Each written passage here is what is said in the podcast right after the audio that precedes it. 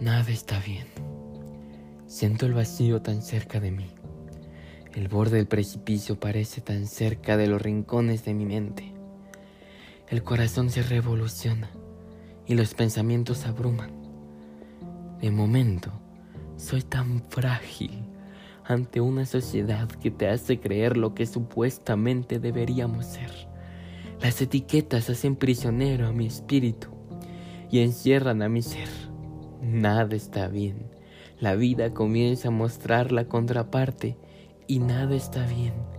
El mundo no lo está. El planeta pide a gritos ayuda. La humanidad se está perdiendo y solo nos basamos en la cantidad de ceros que puede haber sobre el cuerpo de alguien o en los corazones que lo etiquetan. El amor se volvió un ego superficial que, en lugar de sentirse, se optó por destruirse. Nada está bien y el mundo lo sabe y las personas lo saben. Es necesario racionalizar para poder sentir qué nos pasa, hacia dónde nos dirigimos. Deseamos conquistar más y hay gente que no puede conquistarse a ella misma. Los espejos no mienten y aunque deseemos escapar entre las máscaras, al final del día nuestra hipocresía nos terminará persiguiendo entre las llamas de una sociedad que enardece lo auténtico.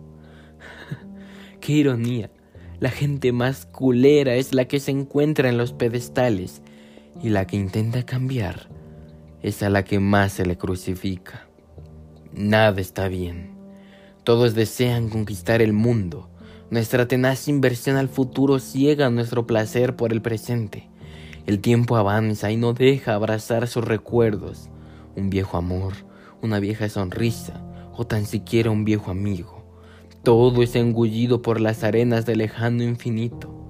Cada persona deja su marca y nosotros nuestra pisada, y los que prohibieron tu felicidad muy lejos deben estar.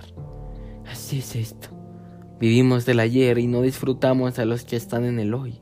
Nada está bien. Somos soñadores y el hecho de que las cosas no estén bien no indica que no puedan ir mejor.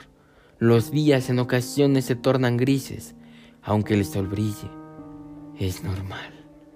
La perfección es absurda y nosotros ya apenas sabemos quiénes somos. Aún queda mucho por aprender. El negar nuestro pasado es cerrar las puertas al cambio y al conocimiento. Nuestra evolución es continua, pero nuestra trascendencia, esa ya es cosa propia. Tenemos la capacidad de contemplar el infinito, encerrados en la mortalidad que nos rodea, pero eso es lo que nos hace humanos y a la vez es lo que nos hace parte de un ciclo de constante transformación. Es de noche y la oscuridad no debe ser mala, sino una ventana al cosmos de diversas casualidades que nos permiten conectar con nuestro profundo ser. Esta es la tarea más grande dejar de retener a los pensamientos que nos conforman.